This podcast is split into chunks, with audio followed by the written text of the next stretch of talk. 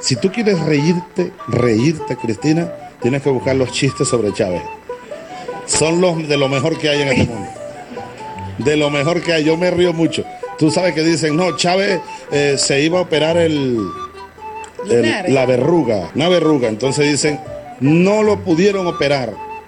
¿Por qué? Porque ese es el cerebro de él. ¿Qué te parece? El cerebro. Bueno, con cerebrito y todo tengo ya 10 años aquí.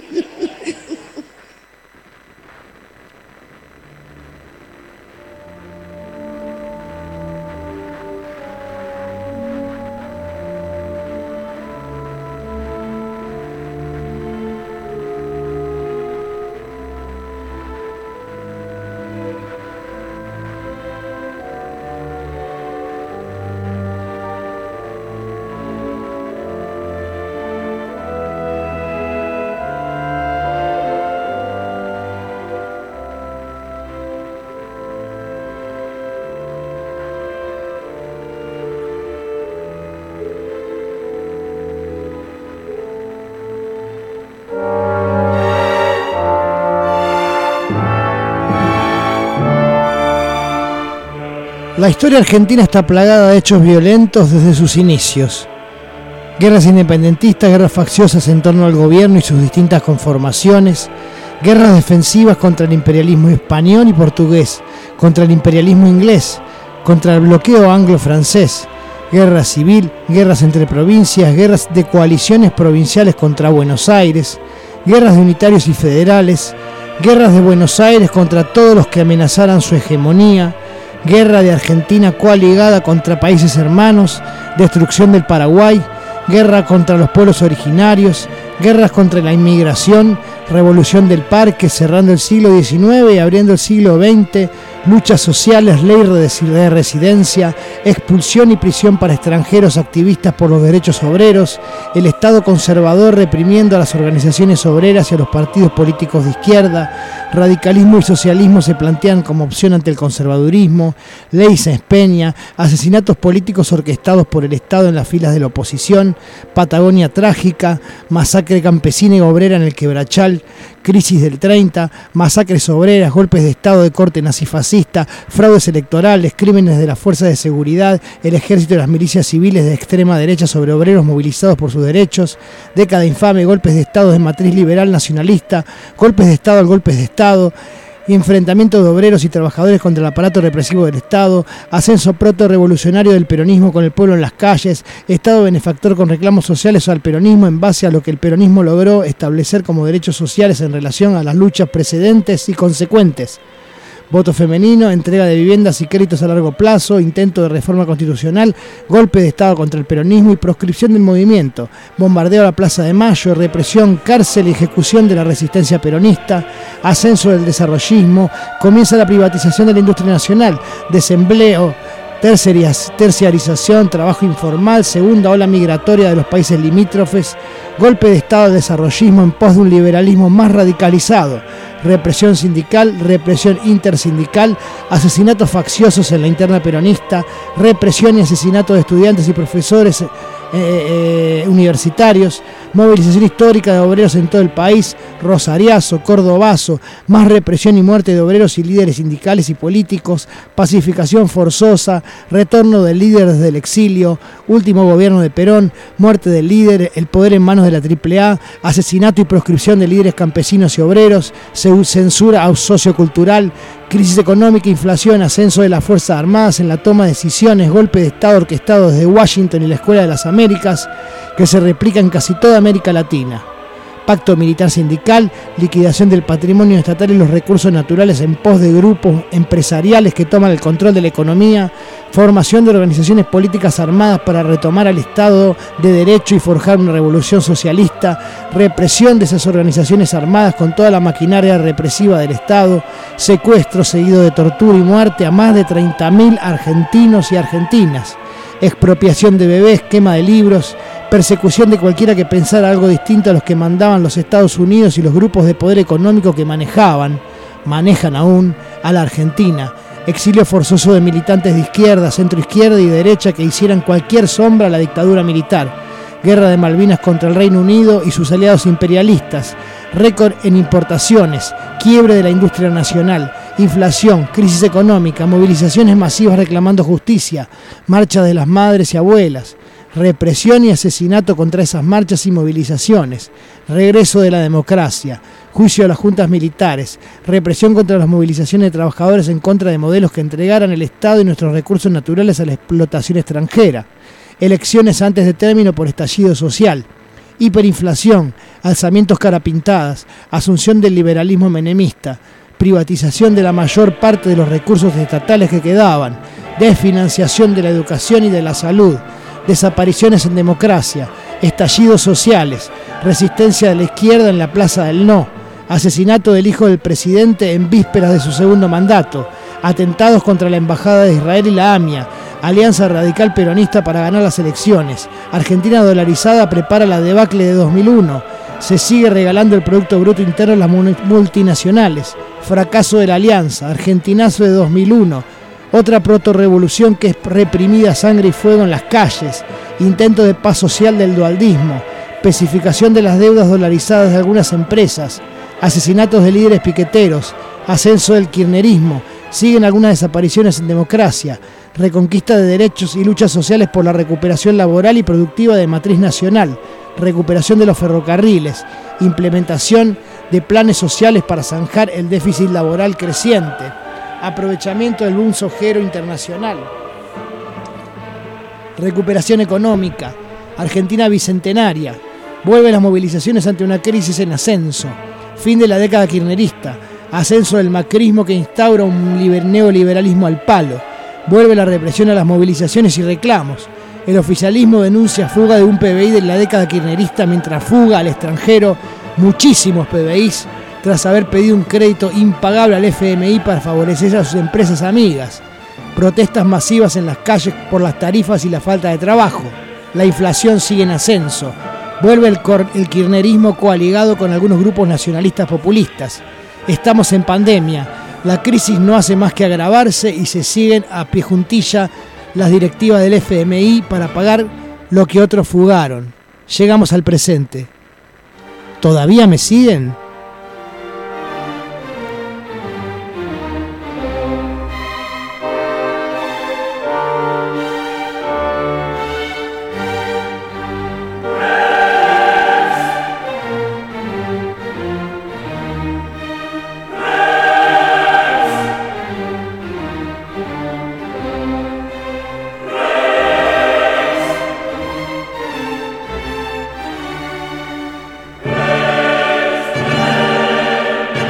Este resumen puede tener omisiones involuntarias y seguramente diferencias de opinión respecto de alguna consideración o valoración.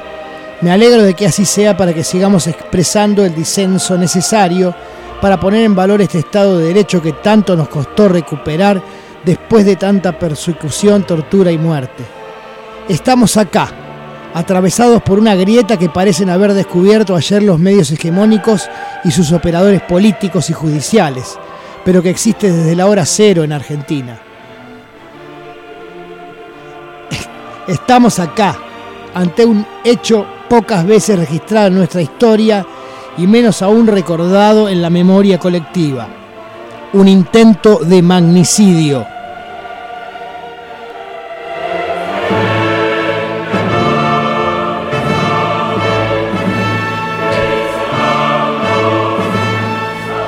Es según consta en los registros históricos, el octavo intento de magnicidio no consumado, este que lamentablemente debemos sumar a esta lista de atentados contra las primeras magistraturas en Argentina, que serían nueve si incluimos el intento de asesinato del brigadier general don Juan Manuel de Rosas, siendo el máximo referente de la Confederación Argentina y el gobernador de la provincia de Buenos Aires.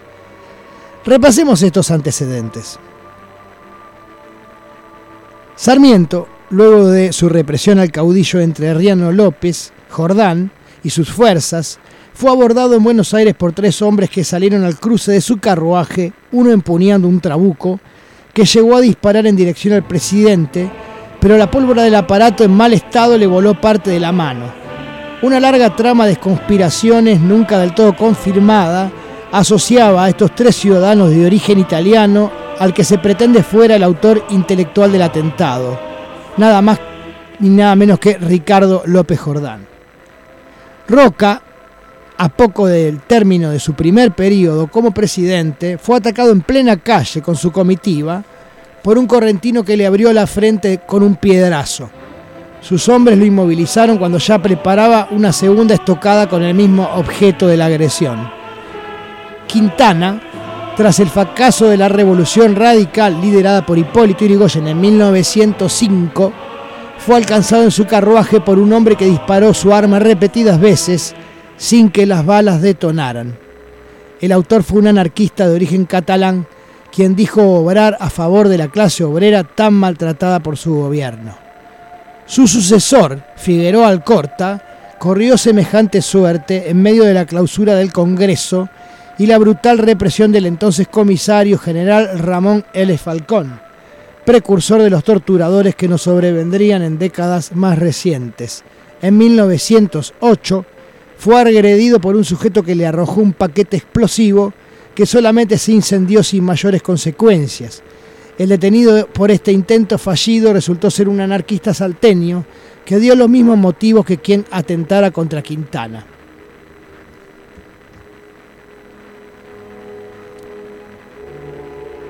Victorino de la Plaza, quien sucedió a Roque Sáenz Peña, muerto en ejercicio, al igual que Manuel Quintana, lo sucedió como vicepresidente a dos años de terminar el periodo, apenas tres meses antes de la asunción de Hipólito Irigoyen como presidente electo.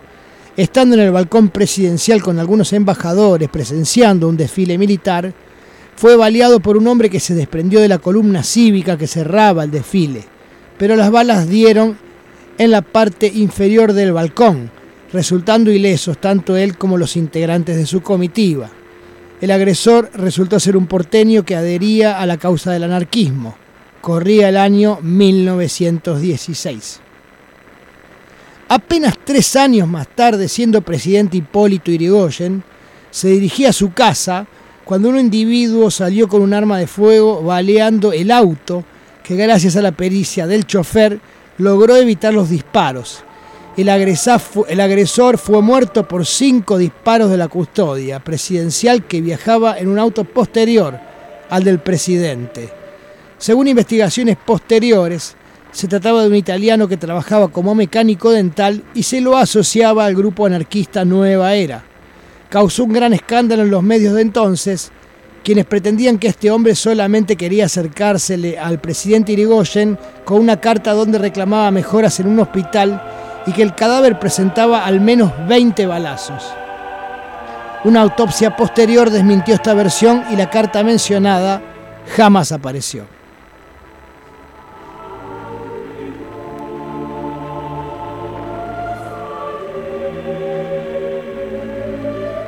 En medio de los alzamientos y rumores de levantamientos que tuvo que enfrentar el doctor Raúl Alfonsín durante 1986, en viaje hacia el cuerpo del Ejército Tercero de Córdoba, el vehículo que lo transportaba estuvo a punto de pisar un artefacto explosivo colocado debajo de una alcantarilla, una bala de mortero con TNT y trótil en su interior como para volar varias unidades junto a la que transportaba al presidente.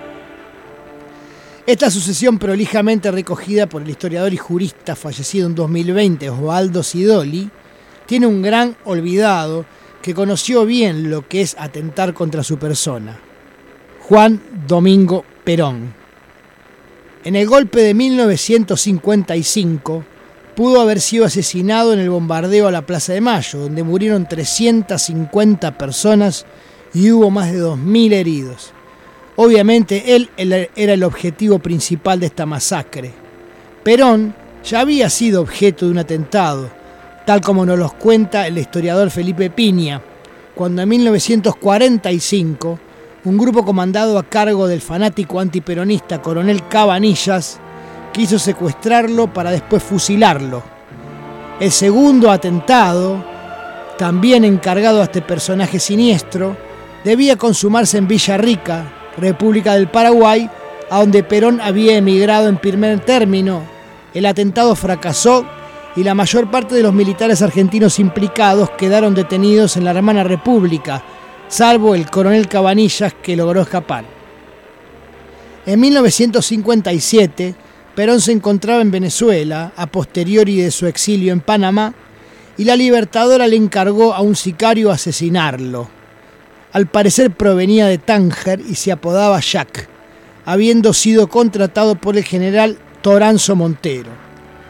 Llegó hasta la residencia de Perón y al enfrentarlo le comunicó su intención primera, de la que desistió con solo conocerlo, y aunque le habían pagado por matarlo, terminó disculpándose con el líder por su mala decisión al aceptar ese dinero.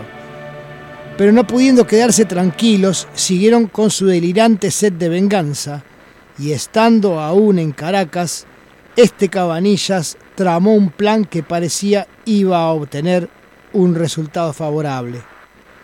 Contrató a un tal Sorolia para hacerse pasar por un devoto peronista, quien apresado por la Libertadora debía fingir un brote psicótico para ser enviado al hospital, desde donde se fugaría a Montevideo para pasar luego a la clandestinidad.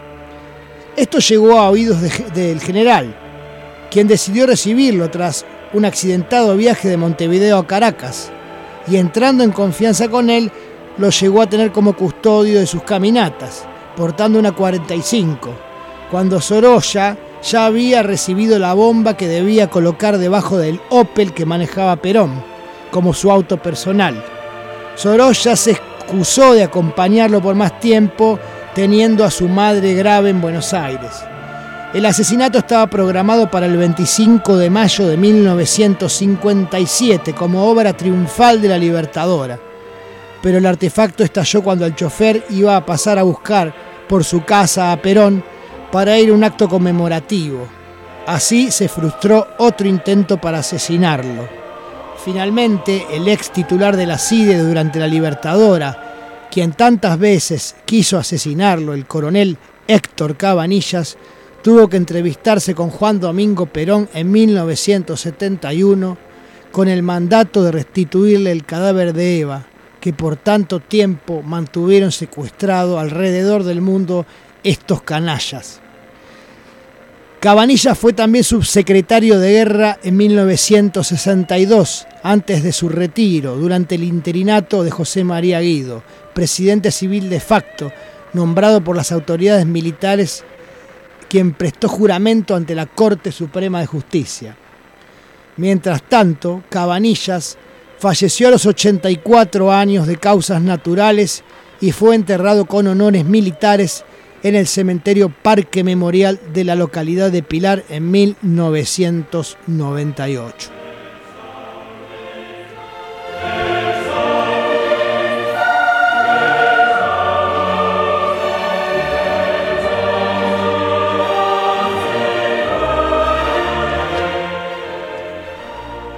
Para muestras sobran los botones. Ahora, los diarios locales se apuran a incluir a Perón en sus listas, consignando solamente el bombardeo a la plaza como atentado, cuando antes fuera omitido intencionalmente, como si nunca se hubiese ejercido violencia antes sobre un líder electo presidente como representante del justicialismo.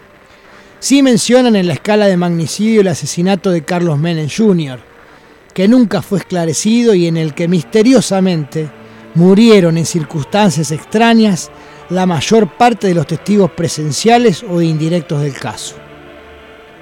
Para algunos medios calientan la desestabilización que procuran el término anticipado de este gobierno, que representan los intereses del Partido Judicial y la oposición macrista, el hecho de que un individuo armado haya disparado dos veces en la cara de la vicepresidenta en ejercicio, doctora Cristina Fernández de Kirchner, y no haya logrado consumar su crimen, no es un intento de magnicidio. ¿No fue acaso dos veces presidenta de la Argentina?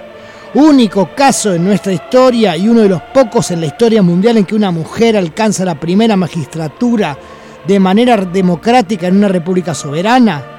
¿No es acaso un presidente, siempre presidente, no se le paga una pensión vitalicia y no está contemplado que en caso de una conmoción interna que destruya todas las vías de sucesión establecidas por la Constitución Nacional, pueda y deba hacerse cargo del Poder Supremo en condición extraordinaria y de excepción si está en condiciones de hacerlo? A diferencia de Chile o los Estados Unidos, este país no registra un magnicidio en toda su historia. Y ciertamente no queremos tener ni una puta mención en esa estadística por el resto de nuestras vidas y de la vida política argentina. Pero este que pretenden un lobo solitario, los medios adictos al poder real, con la logística y planificación que haya podido constituir, con los cómplices necesarios que es menester establecer, estuvo a nada de cometer el primer magnicidio en la historia de nuestro país, sobre una líder cada vez más indiscutible en la conducción de este pueblo, sometido a un proceso judicial espurio, en una causa ya juzgada, en un acto que seguramente de haberse cometido hubiese arrastrado a esta nación a un caos de proporciones imprevisibles, de luchas fratricidas en las calles y en las principales instituciones y centros productivos y administrativos del gobierno, las grandes empresas, los medios de comunicación y los foros legislativos y judiciales. En suma, en el peor panorama para la Argentina en toda su historia sociopolítica. Y todavía hay periodistas que se hacen llamar periodistas, sicarios de la palabra, mercenarios del poder, que se atreven a afirmar que fue todo un fraude, un autoatentado para llevar a la figura de Cristina a su apoteosis.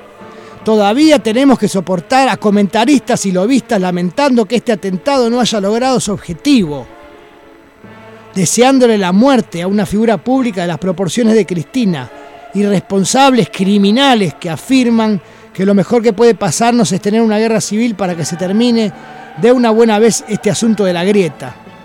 Esos mismos odiadores seriales que afirman cada vez que pueden que los militares se quedaron cortos, que debían secuestrar, torturar y asesinar a mucha, muchísima más gente que hoy está en el gobierno, para que nunca llegaran a gobernarnos.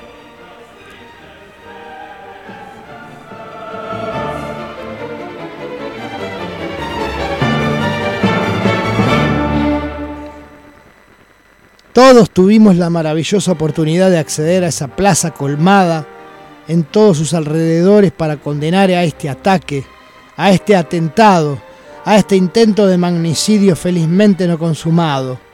Más de 500.000 personas se movilizaron en la ciudad de la furia, en esta Buenos Aires que parece creerse todavía el ombligo del mundo, ignorando que es la capital de un país con necesidades diversas, con grandes brechas sociales de desigualdad y desprecio.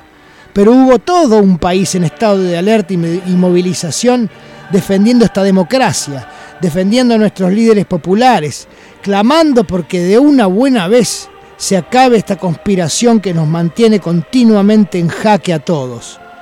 No alcanza con una ni con mil manifestaciones si el poder real nos sigue amenazando, nos sigue robando, nos sigue empobreciendo, nos sigue asesinando, nos sigue privando de todos nuestros derechos y sigue alentando a los criminales a salir a matar a nuestros líderes, amparado por una caterva de jueces corruptos a las órdenes del imperialismo mundial.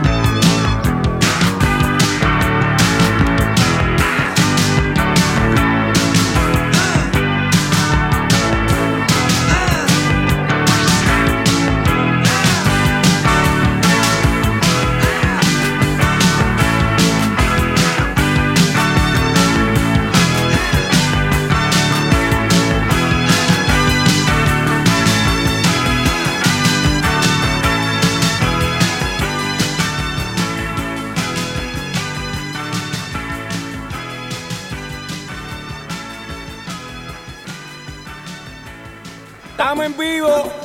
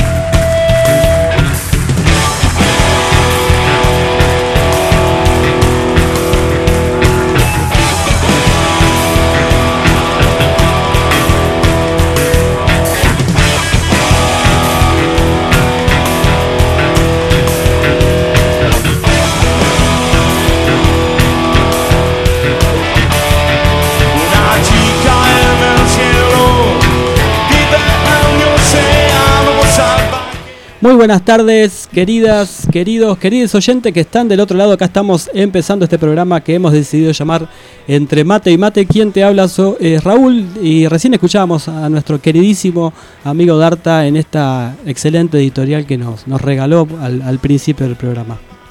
¿Qué ¿Cómo tal? Raúl? ¿Cómo estás? ¿Cómo va gente? ¿Cómo anda el pueblo por ahí escuchando, paseando? ¿Qué andan haciendo en esta tarde media nubosa, media fresquita, media pesada, media que llueve? Es, es propiamente primavera. Es Tal un cual. tiempo que no sabe qué carajo es. Tal cual, va para tuvimos, acá, va para acá. tuvimos un alivio por suerte primaveral de, de calorcito, pero Sí, bueno, el agua, sí. el agua se viene. Sí, sí, el agua, el agua no se hace esperar. Pero bueno, yo supongo que ahora se va a venir mejor tiempo, ¿no? Esperemos que sí. En todo sentido, esperemos que sí. Totalmente, to- creo que estamos todos esperando eso, sin dudas. Este, también Todos. queremos, queremos, sí, algunos. Los que no estamos acá escuchando, seguramente estamos Seguramente esperando sí, eso, sí, seguramente. sí. Si nos, si querés comunicarte con nosotros, Darta, ¿a dónde querés llamarnos? Bueno, nos puedes llamar a nuestro teléfono acá Chaitiza 20 71 94 15. Si no lo anotaste es Ajá. 20719415. Perfecto, llamás y salís al aire si querés, si tenés ganas, si no dejás algún mensajito o algo, si no también nos podés escribir en nuestras distintas redes sociales, buscás en Facebook Radio Chaitiza, buscás en Instagram Radio Chaitiza y te vamos a, a seguramente a, a Buscás en leer Facebook enseguida. entre Mati y Mati y lo encontrás. También entre mate y mate en Facebook, o sea, estamos. No, no hay excusa para, para poder este, participar de este programa. Un programa que tenemos muchas, muchas cosas. Este, bueno, tenemos lo- lo- esto que, que se planteó en la editorial, este, que tenés ganas de escucharla, que en general subimos después el programa en, en las redes también si te lo perdiste, si querés que alguien lo escuche, Esto recomendarlo. va a estar después en Radio Cut. También. Esto va a estar en Spotify, lo podemos pasar a Spotify. Eh, lo vamos a pasar a Spotify. Esto está así, no, no se salva nadie. Es más, ¿tenés ganas de joder a ese tío o tía gorila? Decirle, mira, tengo una editorial para que escuches, mira, fa. Es un homenaje a este a ¿cómo es? Este a, a Mauricio Macri le decís. Le. Claro, claro. Hay cosas que no te la va a poder discutir ningún gorila. Tal cual, exactamente. Este, bueno, este programa que, tenemos, como, como siempre, tenemos el salteadito de noticias, tenemos nuestro momento literario, también tenemos nuestro momento también de charla a ver qué, qué surge. Y por supuesto, todo esto condimentado, ¿viste? Cuando le pones un, es un condimento rico al- a la comida. Bueno, tenemos una selección musical que ha hecho nuestro queridísimo amigo Darta, también para ir llevando esta hora que, que bueno, empieza como, como siempre con, con nuestro salteadito de noticias. Sí, le, le comento al, Sí. al oyente, a la oyente, a los oyentes, a Ujú. los oyentes, que la música hoy viene como en degrade, digo, en de- a- o al revés de que el degrade en realidad, porque Ajá. empezamos de algo bastante denso, como es el Requiem de Mozart, para acompañar estas palabras del, del editorial.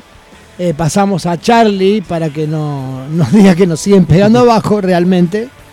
Y después va a ir subiendo, va a ir subiendo, va, va a terminar arriba porque necesitamos estar arriba, Sí, a pesar tenemos- de, de todos lo- los daños que nos quieren hacer, de todo lo malo que pasa. Exactamente.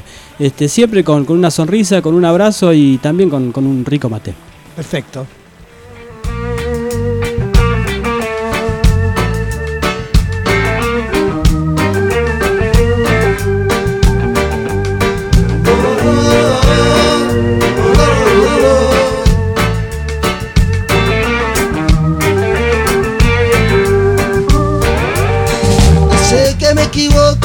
Muchas veces y sé que a veces... Bueno, y esta, y esta noticia amerita una, una música de presentación que la tenemos ahí programada, así que vamos a cortar un poquito a nuestro queridísimo Calamaro este, y vamos a escuchar un poquito de este tema. Por favor.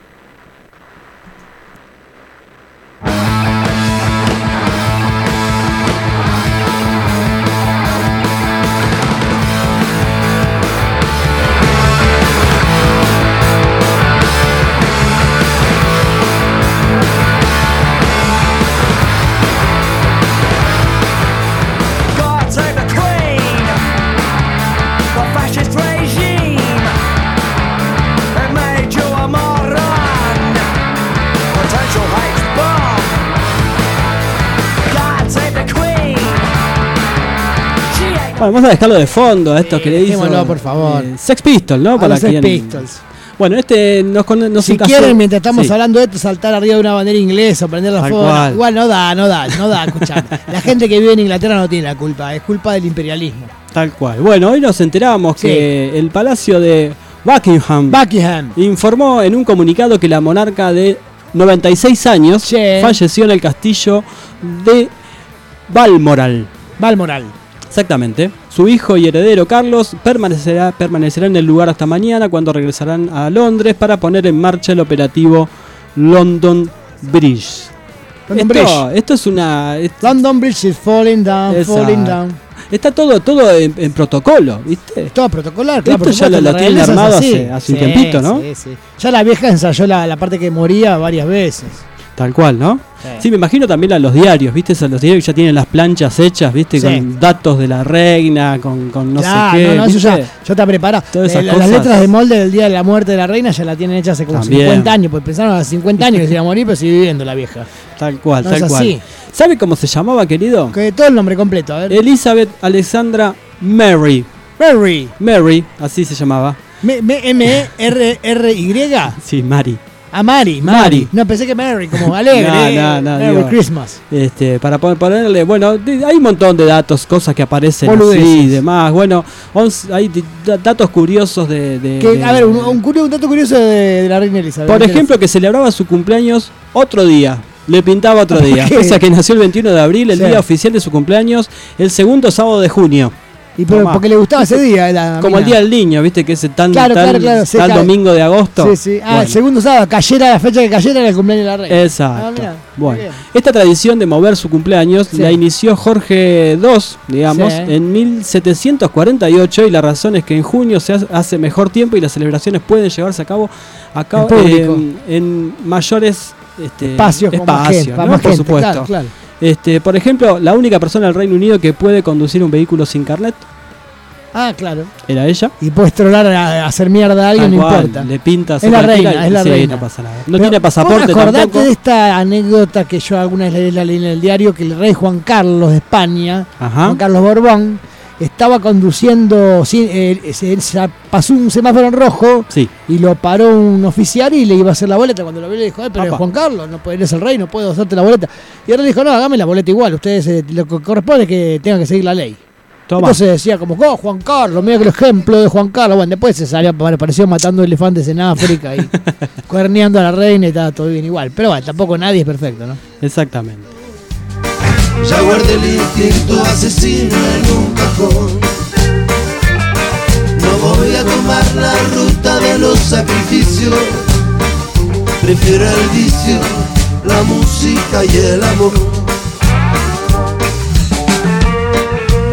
Y acá sí, por supuesto que preferimos el vicio, la música y el amor. Antes que la reina. Todo fundamentalmente. Ah, y la reina, este, no sé si vivió más que Mirta Legrand o menos que Mirta Legrand. Esto no está Eh, establecido todavía, ¿no? Creo que hasta ahora Mirta Legrand viene ganando así, ¿viste? Como- Igual todavía no está la datación de Radio Carbono, hay que ver, porque puede ser que. Hay que buscarla. Hasta que Mirta no muera no se puede hacer la datación. Tal cual, carbono 14. Carbono 14, sí. sí. bueno, uno de los temas bueno que ya estamos abordando, eh, abordamos en, en la editorial tiene que ver Perdón, con- no, ah, sí, primero, perdón. perdón, eh, con todo respeto, yo no le estoy deseando la muerte a Mirta Legrand, No, eh, para favor. nada, no, no, por mí que siga 100 años más Mirta haciendo programas.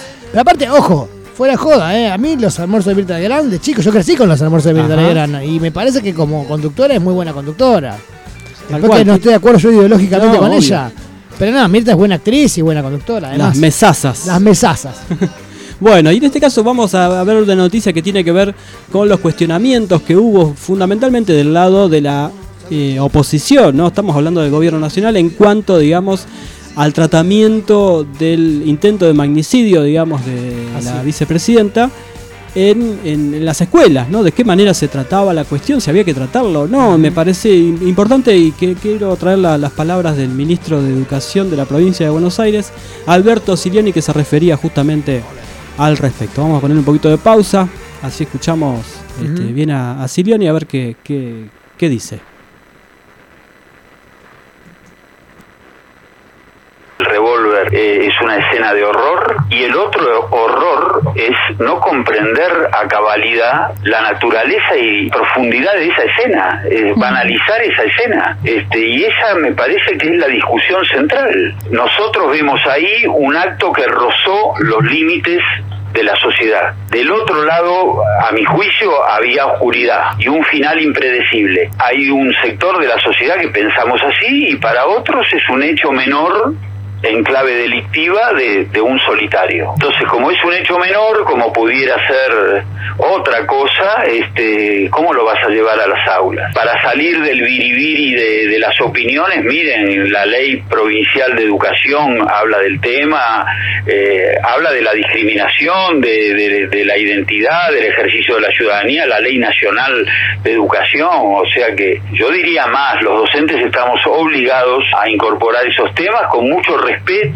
Un chico puede decir, profe, me parece que fue todo un montaje, puede pasar y está bien, y hay que explicar y hay que mostrar imágenes, de acuerdo a la edad, ¿no? Este, a los 10 años es una cosa, a los 17 es otra. Y este era este, para educación secundaria, también importante aclararlo, ¿no? y tiene que circular la palabra, el docente a mi juicio es alguien que puede emitir su opinión, pero con la condición de que deje opinar a todo el mundo, que su opinión no incida en la opinión de los demás. Eh, a ver, la derecha nunca entiende lo que pasa dentro de las aulas. Los docentes tienen que ser objetivos como si esto fuera posible.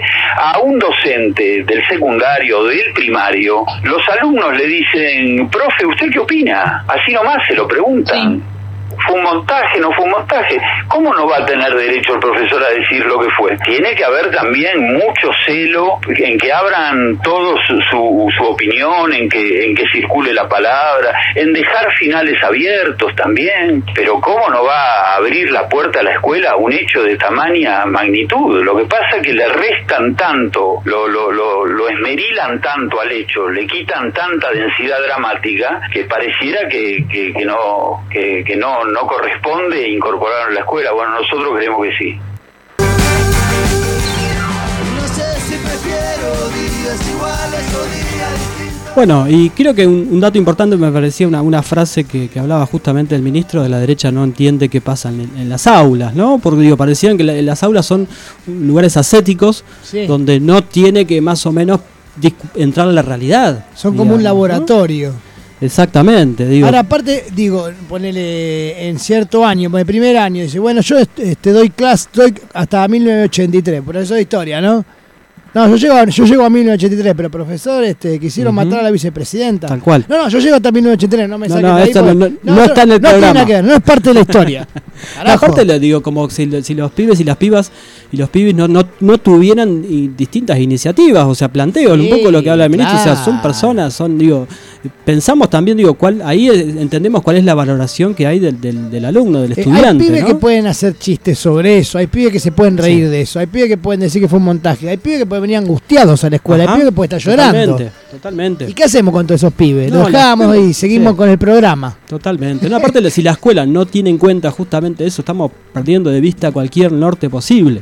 Y estamos ¿No? perdidos si no se enseña lo que sucede en la realidad, en la escuela, o por lo menos se trata de acceder a, a- a una generalización que en la que más o menos acordemos todos. Estamos perdidos, ya está, hay que cerrar la escuela. ¿Para qué sirve la escuela? Sí, sí, es el, el espacio comunitario eh, que los pibes y vivas y habitan todos los días. Yo veía en algunos medios, estaba escuchando que eso era bajar línea directamente de parte del gobierno. Que bajar línea de parte del gobierno está diciendo que es un, es un hecho de la realidad. Le dispararon en la cara dos veces a la vicepresidenta. Tal que no cual. la hayan matado, no, no es- que si lo hubieran matado no era bajar línea, estaba bien. Y sí, sí, sin duda. Creo que eso te- tiene, eh, de alguna forma muestra la, la- la valoración que tiene la, la derecha con respecto a esto, digamos. Muestra el nivel de miserabilidad y joputez que tiene la derecha y todo. Exactamente. Bueno, querido, vamos a otro momento musical del programa. Lo tenemos ahí. Dejémoslo ya- que camine, dejémoslo en- que en camine. puerta, lo Después lo mandamos contamos. nomás. Ahí va.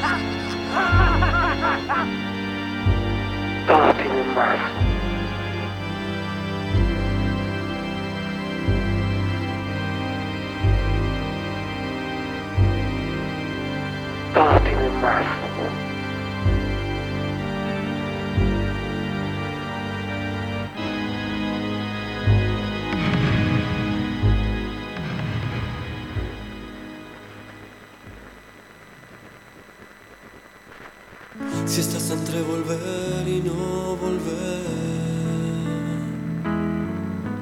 Si ya metiste demasiado en tu nariz. Si estás como poder. Tírate un cable a tierra. Y si tu corazón ya no va más. Si ya no existe conexión con los demás, si estás igual que un barco en alta mar, tírate un cable a tierra.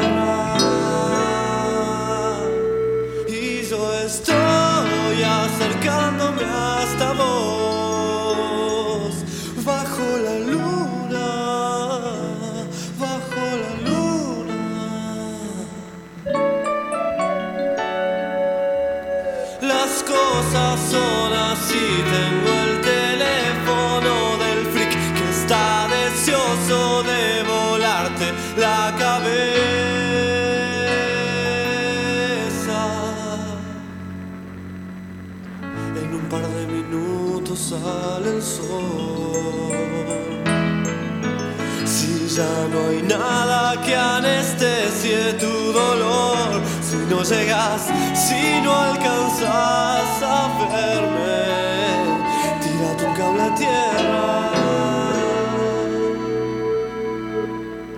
No creas que perdió sentido todo.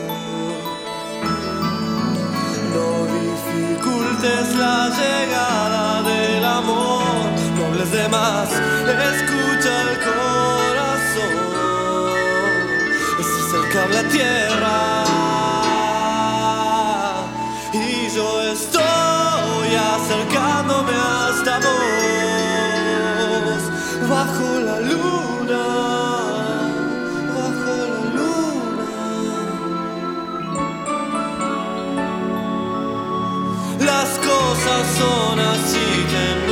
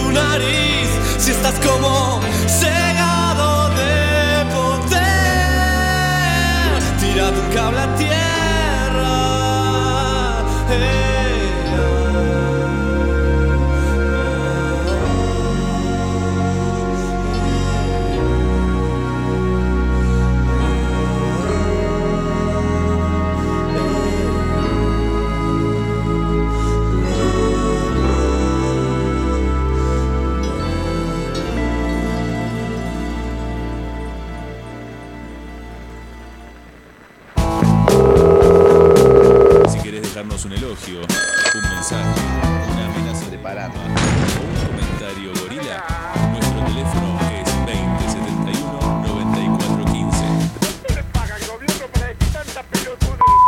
Radio Hacha y Tiza, sumando a la desobediencia colectiva. Libros, música, micrófono, revistas, discos, diarios. Hacha y Tiza. Una biblioteca que es radio. Una radio que es biblioteca.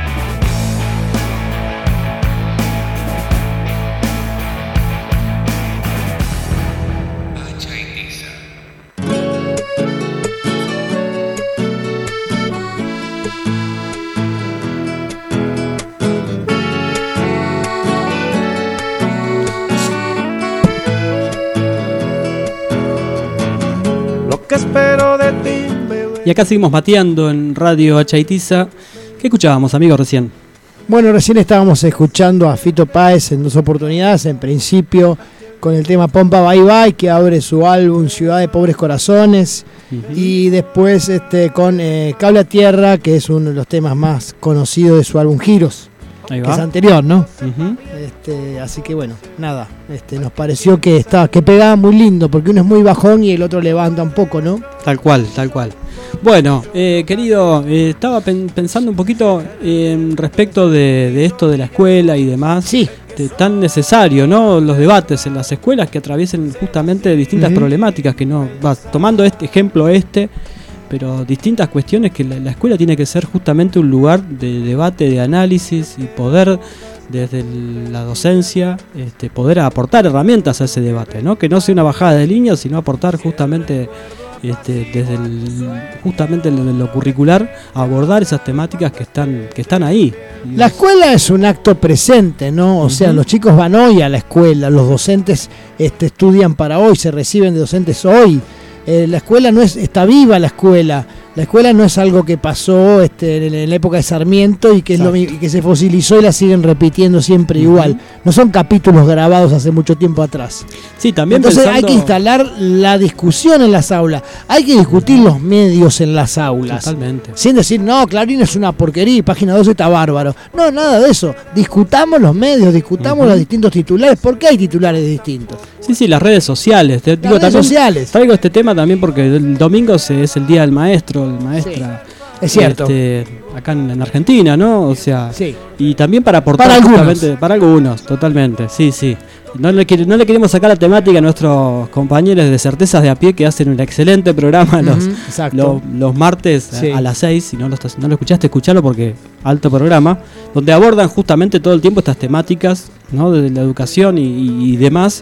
Pero bueno, también a- a- pensando en la fecha, eh, nada, traer esta, estas cuestiones para, para abordarlas, ¿no? Sí, más allá, oh, fíjate vos, fíjate vos que, que acá, bueno, eh, todo fue así porque esto, todos los, los conmemorativos se establecieron en la época de, lo- de los gobiernos conservadores, liberales, ¿no? Pero en general las conmemoraciones que hay siempre son de la muerte de alguien, Sí. ¿viste? Y este 11 de septiembre fue la muerte de Sarmiento. Bueno, ¿por qué no, no conmemoran otro día? Si quieren conmemorar a Sarmiento, dale, conmemórenlo a Sarmiento, pero conmemórenle otro día que hizo algo interesante Sarmiento, no cuando se murió, porque lo mejor que uno hace no es morirse. Tal cual. Ahora, estoy de acuerdo si quieren poner como día del maestro el día del asesinato de Carlos Fuentealba, En abril, sí. porque eso fue una, una- un docente que estaba luchando por los derechos de todos los docentes y fue asesinado salvajemente por la policía. Son cosas distintas. Exactamente. Bueno, querido, y nos vamos ahora a la, a la- en este caso, un, un- como un cuento distinto, ¿no? Sí, como un cuento distinto porque, este, bueno, quien lee no va a leer hoy, este, y, y no, y lo que se lee tampoco me pertenece, ni le pertenece a Marcel Gontrán, que suele ser la persona en la que- de la que leemos. Este, pero nada, la- lo dejamos la sorpresa, ustedes escúchenlo, júguenlo, júguenlo, disfrútenlo, no se juzga un carajo. Tal cual. Y escuchen el tema que sigue, que también es de la misma persona. Por favor, después le contamos.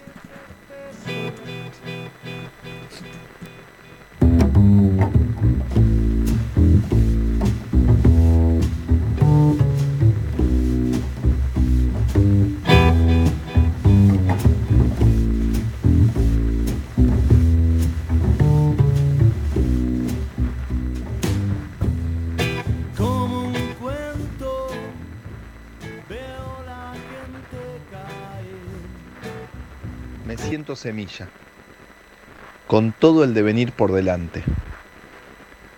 Y es crecimiento. Son sentimientos que se están cocinando, preparando, aunque todavía no los sienta para estar listos, para ser vividos. Abrazo el ayer, hermoso y cotidiano. Nada nunca es en vano y se extraña lo que se ama para siempre. Pero hoy solo tengo el hoy y hoy soy semilla.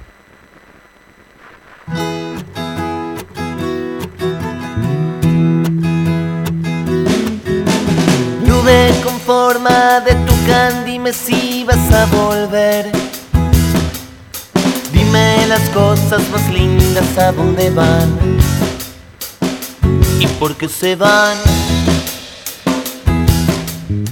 Las basuritas, el che y su forma de dar. Esa merienda en la playa que alguna vez te hizo brillar, te hizo brillar. Yo sé muy bien, todo vuelve,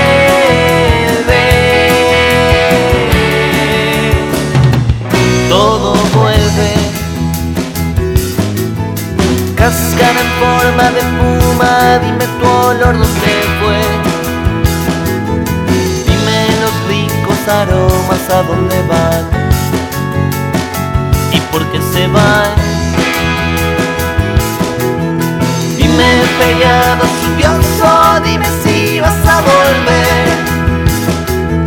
Déjame risa en el cuarto que me hace bien, que me hace bien.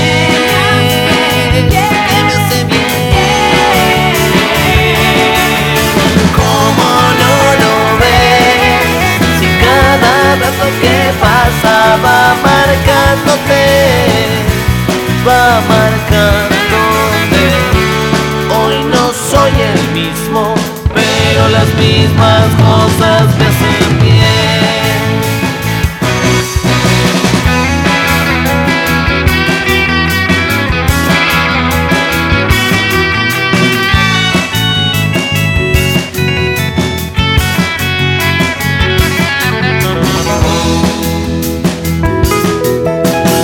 horas muertas, el club cosera pedal. El verdadero concepto de navegar. ¿A dónde va? ¿A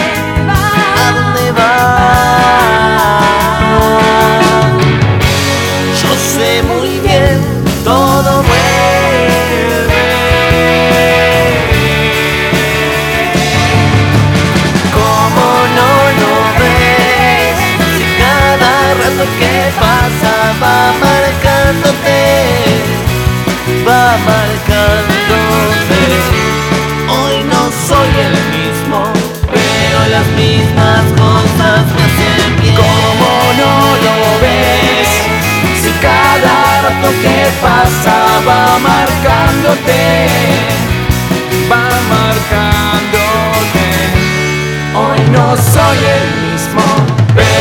las mismas cosas me hacen bien. ¿Cómo no lo ves? ¿Cómo no lo ves?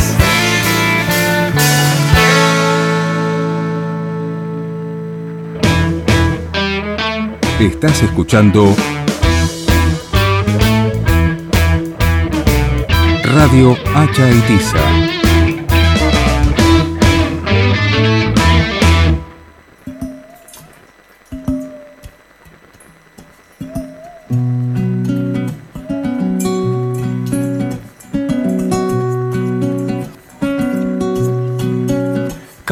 Tiza. Canción palmate, vení sonando, vas dibujando arco iris en la voz. Cada mañana, con tu sutil amargor, vas despertando las razones que le dan pierda mi reloj. Bueno, estamos de vuelta acá mateando todavía, acá entre mate y mate. Y recién, eh, si no, eh, lo- si lo pudiste escuchar, bueno, estuvimos escuchando primero eh, la poesía Semilla eh, por Juan Rosasco y después Juan Rosasco en banda haciendo Cáscara. Este, así que no, le mandamos muchos saludos a Juancito. Bueno, Juancito Juan es un amigazo, además de ser un gran compositor y un muy buen tipo. Así que, que, bueno, cada tanto me gusta escucharlo, pasarlo acá en la radio y difundirlo, ¿no? Buenísimo, buenísimo. La verdad que hermosa la poesía. Es muy linda poesía, sí, tal cual. Y te, te, te anima, ¿viste? Te da para, para adelante. Entonces, somos semillas, somos semillas, ¿no? Sin duda, sin duda. Bueno, querido, estamos llegando a este programa que fue como. A mí me pasó así, fugaz. Sí, sí, sí, Eh, pasó rápido y fue cargadito. Pero bueno, como decía, como decía esta frase, el, el, eh, eh, ¿cómo era esto? El, el, el futuro. Para, me- se me mezcló ¿Cómo? la cabeza. El, Ahí viene, arte, ahí el viene. arte es un arma cargada de futuro, ¿era cómo era? La poesía es un arma La cargada de poesía es futuro. un arma cargada de Agustín futuro. Guaitisolo, ¿no? Si no me equivoco. O Gabriel Celaya. No me acuerdo. Estamos ahí. Bueno, pero igual, pendiente. Algún la- poeta español La idea fue. es que estamos en esta, esta frase, ¿no? Que preferimos cargar nuestras armas con poesía, con canciones, con amor, con abrazos, con afecto y no con balas. Eh, y, y si no hablamos más del caso este es porque no tenemos ganas de publicitar a los homicidas, ¿no? No, no me interesa por qué hizo, quién hizo, qué hizo, ni, ni a dónde va a terminar. Lo importante es que hay, hay, un, hay un responsable y se llaman medios masivos de comunicación, medios hegemónicos y, y- y partido judicial. Ahí tenés su responsable. ¿Querés su responsable? Bueno, no tenemos el nombre de un muchacho ni de una chica, tenemos el nombre de los medios hegemónicos de comunicación y el partido judicial. Ellos son los responsables de lo que casi pasó con nuestra querida Cristina Fernández, que por suerte no, no se pudo consumar y ojalá no se consume nunca. Pero bueno, no queremos más esa Argentina. No, o sea, no. no los queremos más a ustedes, no sé si se entiende. O sea, nos gustaría que la Corte Suprema se fuera mañana, porque realmente no cumple ninguna función. Sí, cumple una función, garantizar que el poder, el poder eh, siga estando en manos de los siempre de los mismos y que no nos toque nada a nosotros. Esa es la función. Bueno, váyanse, váyanse. Así es, querido compañero. Este, que no, no funcione como una escribanía del poder, que no funcione como, como eso, parte de este armado que garantiza privilegios y excluyendo mayorías. Y al gobierno le pido, por favor, sáquenle la pauta oficial a esos canales de mierda que no hacen más que hablar, que son una cloaca todo el día. No hay ni siquiera tienen un programa entretenido, nada No. que valga la pena. No, y aparte hay que, hay que apoyar lo- los, los, medios comunitarios, los medios populares, porque justamente es, es el espacio necesario para, para salir de esta inmediatez, ¿no? Porque a veces uno lo piensa de manera inmediata y bueno, pero lo, inmediato siempre está cargado con, con estas cuestiones que, son los, los, medios masivos de, violencia, ¿no? Porque claramente lo que generan es eso. No, no hay. Se cumplieron hace poquito los 105 años, 105, 100, sí, creo que 105 años, ah, no, 100 uno, dos, bueno, me acuerdo ahora el número, de la Radio Nacional.